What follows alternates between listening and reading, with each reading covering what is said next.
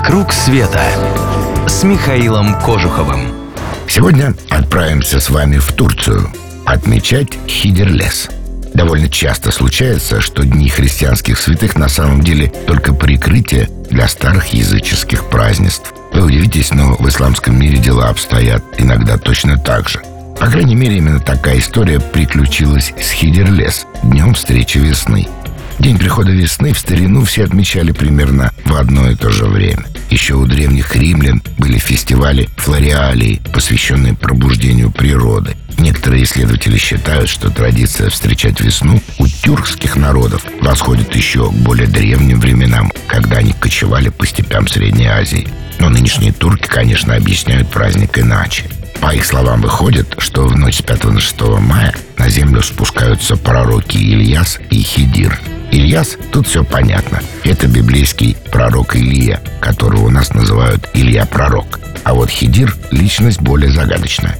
В Коране он ни разу не упомянут. И тем не менее многие мусульмане считают, что именно он был наставником многих великих пророков, даже Мусы, как они называют Моисея. Говорят, что некогда Хидир испил воды из источника вечности и стал бессмертным. Вот из сочетания имен этих пророков и родилось название праздника – Считается, что эти самые Хидир и Ильяс могут неузнанными заглянуть в дом в праздничные дни, поэтому перед этим нужно обязательно устроить генеральную уборку, а во время Хидерлеза принимать с распростертыми объятиями любого гостя, который заглянет на огонек. И, конечно же, устроить богатое угощение. Массовые гуляния на праздник весны принято проводить в зеленых рощах около ручья или родника. Турки разводят костры и прыгают через них точь-точь как мы – Раньше это экстремальное развлечение считалось уделом исключительно мужчин, но в последнее время представительницы прекрасного пола все больше покушаются на эту привилегию. Кстати, до недавнего времени Хидерлес считался обычным простонародье и проходил почти незамеченным в городах.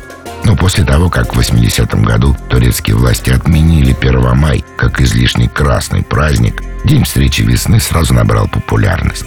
Кстати, Каждую весну группы клуба путешествия Михаила Кожухова бывают в Стамбуле и узнают этот город таким, каким его не видят все прочие приезжие. Стамбул для своих просто обожает наша душа компании Алекс Дубас и вас с собой приглашает. Только не мешкайте, сразу отправляйте заявку. Группа у нас маленькие, мест на всех не хватает. Адрес помните? Клуб путешествий Михаила Кожухова. «Вокруг света» с Михаилом Кожуховым.